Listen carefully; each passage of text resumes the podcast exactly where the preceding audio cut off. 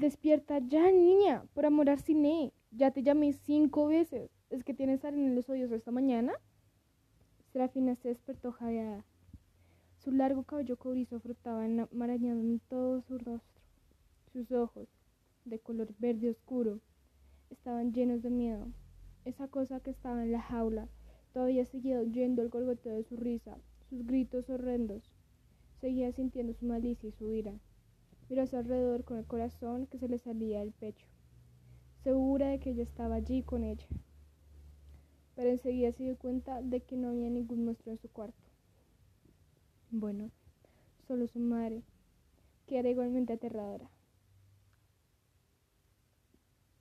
Justo hoy, remoloneando en la cama, el Nick es esta noche y tienes muchísimo que hacer. La serenísima Regina Isabela, gobernante de Miomara, nadaba de una ventana a otra corriendo las cortinas. El sol se filtró a través de los vidrios desde la superficie de las aguas y despertó a los plumeros del mar, apiñados por todo el cuarto. Los gusanos se abrieron como flores y tiñeron las paredes de amarillo, azul cobalto y magenta. Los rayos dorados antiviaron la fronda de las algas ancladas en el suelo, relumbrando sobre un espejo alto, dorado y se reflejaban las paredes del, colar, del coral lustrado. Un pequeño pulpo verde que se había acurrucado a los pies de la cama. Silvestre, la mascota de Serafina, salió disparado como una flecha molesto por la luz. ¿No puedes hacer eso con una canción mágica, mamá? Preguntó Serafina con la voz áspera del sueño. O pedirle a Tavia que lo haga. Mandé a Tavia que buscara tu desayuno, dijo Isabela.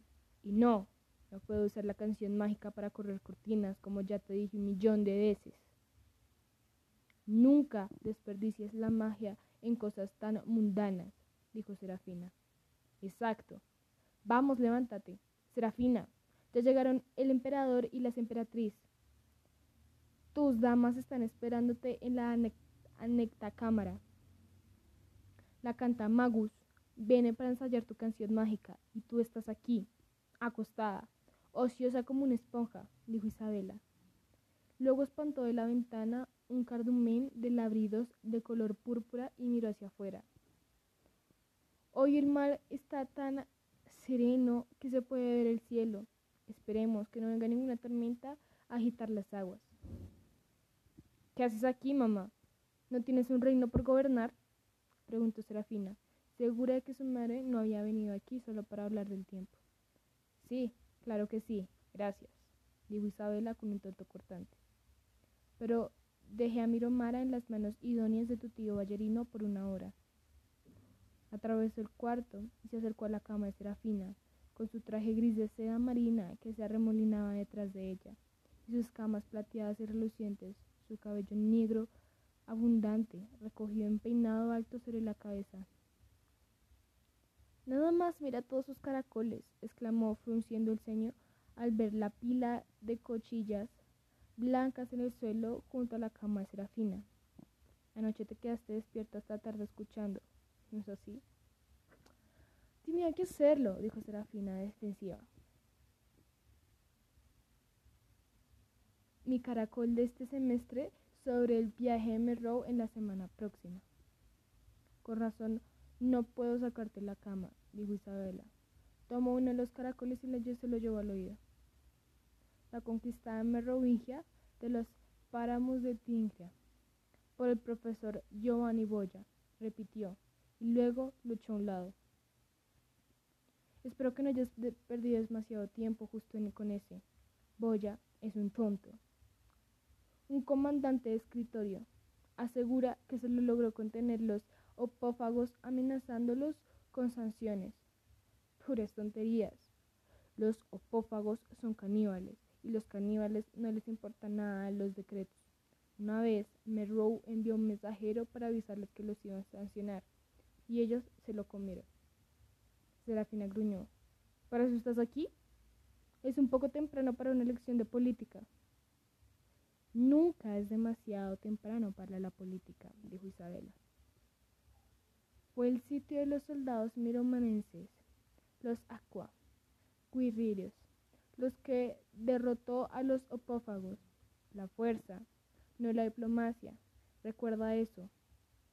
Será, nunca te sientas a negociar con caníbales si no quieres acabar tú misma en el menú. Lo tendré en cuenta, mamá, dijo Serafina poniendo los ojos en blanco. Se incorporó en la cama. Una enorme ostra de color marfil y se expresó. Una de las valvas, cubiertas con una espesa capa de anémonas rosadas y esponjosas, era donde dormía. La otra caracol, la otra valva, un dolcel, estaba suspendida sobre las puntas de cuatro abundantes datallas y tenía incrustaciones de vidrio marino y de ámbar. De allí colgaba exuberantes cortidos de algas japonesas habían gobidos diminutos de color anaranjado y las grocias de rayas azules que entraban y salían de las cortinas a toda velocidad. Los dedos carnosos de las anémonas se aferraron a Serafina. Cuando se levantó, se puso la bata blanca de seda marina bordada con los hilos dorados, láminas de nácar y perlas irregulares. Sus escamas que eran de color brilloso y titilante de cobre nuevo resplandeciente en la luz submarina, le cubrían la cola de pez y el rostro y el torso. Combinaban con el tono corizo más oscuro de su cabello. Tenía la pigmentación de su padre, el príncipe consor Bastián, hijo de la noble casa de Cadén en el mar de Marmara. Sus aletas, de un pálido tono rosa coral con detalles verdes. Eran ágiles y fuertes. Poseían un cuerpo flexible y los movimientos elegantes, una veloz nadadora en las profundidades. Su tez era aceitunada y por lo general impecable. Pero esa mañana su rostro estaba pálido y había manchas oscuras debajo de sus ojos. ¿Qué ocurre? preguntó Isabela al notar su palidez. Estás blanca como la panza de un tiburón. ¿Estás enferma? No dormí bien, tuve pesadillas, dijo Serafina, mientras se ataba el cinturón a la bata. Había algo horrible en una jaula, un monstruo. Quería salir, yo tenía que tenerlo, pero no sabía cómo. Las imágenes regresaron a su mente mientras hablaba, vivas y aterradoras. ¿Mías nocturnos? No es más que eso. Las pesadillas surgen por los nervios, dijo Isabela restando la importancia. Las Yele estaban en el sueño, las brujas del río querían que fuera con ellas, dijo Serafina. Tú solías contarme historias sobre las Yele. Decías que era la más poderosa de nuestra especie y que si alguna vez nos convocaban teníamos que ir. ¿Lo recuerdas? Isabela sonrió, algo muy poco común en ella. Sí, pero no puedo creer que tú también lo recuerdes, dijo ella. Te contaba esas historias cuando eras una serenita pequeña para que te portaras bien. Te decía que las IL te iban a llamar para que fueras a su encuentro y que te iban a dar un coscorrón si no te quedabas quieta, como corresponde con una princesa bien educada de la casa Merrow. Era toda pura espuma de mar. Serafina sabía que las brujas del río no existían, aunque habían parecido tan reales en su sueño Estaban allí, justo frente de mí, tan cerca que si estiraba el brazo podía haberlas tocado, dijo ella. Luego me negó la cabeza ante su estupidez. Pero en realidad no estaban allí, claro. Y tengo cosas más importantes que pensar hoy. Por cierto que sí, ¿estás lista tu canción mágica? preguntó Isabela. De modo que por eso estás aquí, dijo Serafina socorronamente. No para desearme que me vaya bien, ni para hablar de mis peinados, ni del príncipe heredero, ni de nada normal, como cualquier madre hablaría con su hija. Viniste para asegurarte de que no eche a perder mi canción mágica. Isabela le clavó sus ferociles ojos azules. Los buenos deseos no importan, tampoco los peinados. Lo que importa es tu canción mágica. Tiene que ser perfecta. Será tiene que ser perfecta. Sera se estaba esforzando mucho en todo lo que hacía, sus estudios, sus encantamientos con canciones, sus competencias encontrales, pero por más alto que ella pudiera,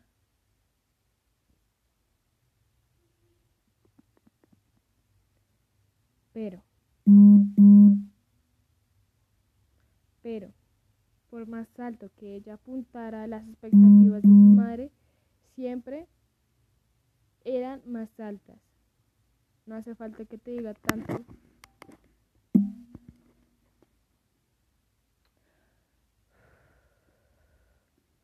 No hace falta que te diga que tanto la corte de Miromana como la de Matalí te venga a estar mirando, dijo Isabela.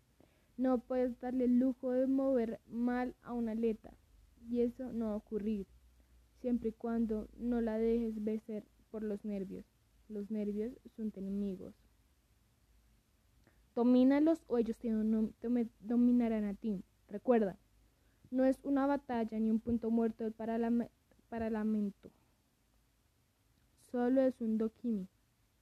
Tienes razón, mamá, solo es un dokimi, dijo Serafina con las aletas dilatadas. Solo la ceremonia que en Aitleia declara que pertenezco al linaje o me mata. Solo, solo la ceremonia en la que tengo que hechizar con mi canto. También lo haría con los cantos de Magnus. Solo la ceremonia en que tomo los votos de mi compromiso y juro dar algún día una hija al reino. No es nada como para alterarse, nada en absoluto. Se hizo un silencio incómodo. Isabela fue la primera a romperlo. Una vez, dijo, Fui yo quien tuvo un ataque de nervios terrible. Fue cuando los principales ministros se unieron en mi contra respecto a una importante iniciativa comercial. Y Serafina le interrumpió. Mamá, ¿puede ser más que una mamá, aunque sea por una vez? ¿Y olvidar que eres una reina? Preguntó. Isabela sonrió con tristeza. No será, respondió. No puedo. Su voz, que por lo general era enérgica, había adquirido un tono melancólico, ¿Pasa algo malo? preguntó Serafina, repentinamente preocupada. ¿Qué sucede? ¿Llegaron bien los Matalí? Ella sabía que habrían grupos de bandidos que estaban atacando a los viajeros en los tramos del agua más solitarios. Era sabido que los más peligrosos, los praedotili, robaban todo lo que fuera de valor, dinero marino, joyas, armas, hasta los hipocampos que montaban los viajeros. Los Matalí están perfectamente bien, dijo Isabela. Llegaron anoche, los vio Tavia. Dice que estaban bien, pero cansados. ¿Quién no iba a estarlo en un viaje muy largo desde el Océano Índico hasta el mar Adriático? Serafina se sintió aliviada. El príncipe heredero y sus padres, el emperador y la emperatriz, no eran los únicos que viajaban en el continente de Matalí. Entre ellos también estaba Nela, la primera es la príncipe heredero. Nera era su mejor amiga de Serafina y ella anhelaba verla. Aunque pasaba el día rodeada de gente, Será siempre se sostenía sola. Nunca podía bajar la guardia delante del corte o de sus sirvientes. Nela era la única con quien realmente podría ser ella misma. ¿Desiderio salió a recibirlos? preguntó ella. Isabela dudó. En realidad fue tu padre a recibirlos, dijo finalmente. ¿Por qué? Pensé que iba a ir Des, dijo Serafina confundida. Sabía que su hermano había estado ansioso por recibir a los Matalí. Él, Mandy, el príncipe heredero eran viejos amigos. Desidero fue destinado a frontear oeste, con cuatro regimientos de Aqua Guerrieri, dijo Isabela sin rodeos. Serafina se quedó estupefacta y tuvo miedo por su hermano. ¿Qué? preguntó. ¿Cuándo? Anoche, tarde, por órdenes de tu tío. Ballerino, el hermano Isabela, era el comandante jefe de Mirómara. Le seguía solo a ella jerarquía. ¿Por qué? preguntó Serafina, alarmada. Un regimiento contaba, contaba con tres mil guerrieri la amenaza de la frontera oeste tenía que ser muy grave para que su tío hubiera enviado tan solo soldados. Nos comunicaron que hubo otro ataque en Acuabella. una aldea frente a la costa de Cerdeña, dijo Isabela. ¿Cuántos prisioneros tomaron? preguntó Serafina con temor a la respuesta. Más de dos mil.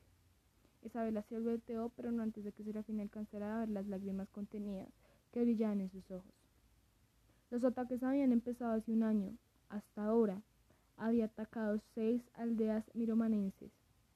Nadie, porque se llevaban a los pobladores, ni a dónde, ni quién, ni dónde estaban detrás de los ataques. Era como si sencillamente se hubieran evaporado. ¿Hubo testigos esta vez? preguntó Serafina. ¿Sabes quién lo hizo? Isabela, ya con respuesta, se volvió hacia ella. No lo sabemos. Por todos los dioses, desearía que lo supiéramos. Tu hermano piensa que son los terragones. ¿Los humanos? No puede ser. Tenemos canciones mágicas que nos protegen contra ellos. Los tenemos desde la creación del reino de Merrow. Hace cuatro mil años. No nos pueden tocar. Nunca pudieron, dijo Serafina. Ella se estremeció al pensar que lo, que lo ocurriría si alguna vez los humanos aprendieran a romper los hechizos de sus canciones. Las sirenas serían arrancadas de los océanos, capturadas de a miles con redes despiadadas, serían compradas y vendidas, confinadas en peceras para divertir a los terras, serían diezmadas como los atunes y los bacalaos. Ninguna criatura, ni terrestre ni marina, eran codicia como los, como los traicioneros terragones. Hasta los feroces opófagos solo se llevaban lo que podían comer. Los terras arrasaban con todo. No creo que sean los humanos, dijo Isabela. Eso elige a tu hermano. Pero avistaron un barco de arrastre en aguas cercanas a Acuabella. Y él está convencido de que tiene algo que ver. Tu tío cree que Ondalina está detrás de los ataques y que también planea atacar Curulea. Por eso envía los a los regimientos como muestra de poder en nuestra fortaleza del oeste. Esta noticia daba mucho que pensar. Ondalina, el reino de las sirenas del Ártico, era un viejo enemigo. Había destacado una guerra contra Miromara y había perdido. Hacía un siglo y desde entonces hervía de rabia bajo el acuerdo de la paz. Como tú sabes, los ondalineses rompieron el permutavi hacía tres meses, dijo Isabela. Tu tío cree que el almirante Colfin lo hizo porque quería arruinar tu compromiso con el príncipe heredero Matalino y ofrecer en cambio a su hija Astrid a los Matalí. Para ellos, una alianza con los Matalí es tan valiosa como para nosotros. Serafina se preocupó al enterarse de las, de las intrigas de Ondalina y se sorprendió mucho y se sintió halagada de que su madre discutiera con ella. Tal vez deberíamos posponer el Lokimi, dijo ella. En lugar de eso, podrías llamar al Consejo de Seis Aguas para advertir a Ondalina, el emperador Vival ya está aquí. Solo tendrías que convocar al presidente de Atlántica y a los ancianos de King y a la reina Freshwaters. El semblante turbado de Isabela se transformó en una expresión de impaciencia y Serafina supo que había hecho algo incorrecto. El Dokimi no puede posponerse. De ello depende la estabilidad de nuestro reino. Hay luna llena y la marea está alta. Ya se hicieron todos los preparativos. Un retraso podía jugar en favor de Colfi, dijo Isabela. Serafina, desesperada por ver un gesto de aprobación en los ojos de su madre, intentó una vez más. Mm, ¿Qué tal si enviamos otro régimen en la frontera del oeste? preguntó. Estuvo escuchando este caracol anoche. Buscó con rapidez entre los caracoles que había en el suelo. Aquí está. Discursos sobre la defensa. Dice que tan solo con una muestra de fuerza ya alcanza para tener el enemigo y que Isabel interrumpió. No puedes aprender a gobernar un reino escuchando caracoles. Pero, mamá, una muestra de fuerza fue lo que funcionó con los opófagos de los páramos. Tú misma lo dijiste hace cinco minutos. Sí, funcionó, pero esa fue una situación totalmente distinta. En ese momento, Curulea no estaba bajo amenaza de ataques, de, modo que Merrow podía darse el lujo de movilizar sus guerrilleros fuera de la ciudad hacia los páramos, como, y espero, a esta altura ya sabes, será. Ya hay seis regímenes acurulentados aquí en la capital del momento. Ya mandamos a cuatro fronteras oeste con Desiderio. Si enviamos otro, no nos queda uno solo. Sí, pero ¿qué pasa si los invasores en este eh, que estuvieron atacando a nuestros aliados atacaron en cambio a Curulea y aquí nos queda el único regimiento de Guerrerí para defendernos a nosotros y a los Matalí? Pero también tenemos tu guardia personal, los Kanikari, dijo Serafina con la voz, al igual que su esperanza de impresionar a su madre cada vez más débil. Isabel le hizo un gesto desde, de desdén con la mano. Otros mil soldados, como muchos, no son suficientes para organizar una defensa eficaz. Piensa, Serafina, piensa. Gobernar es como jugar al ajedrez. El peligro viene de muchas direcciones, tanto de un peón como de una reina. Tienes que jugar con todo el tablero, no solo con una pieza. Estás apenas a unas horas de ser declarada heredera del trono milomana. Tienes que aprender a pensar. Pero si estoy pensando, porque todos los por todos los dioses, mamá, porque eres siempre tan dura conmigo, vociferó Serafina. Porque tus enemigos van a ser mil veces más duro, le contestó Isabel a los gritos. Se hizo otro silencio difícil entre la madre e hija. Interrumpieron unos golpes frenéticos.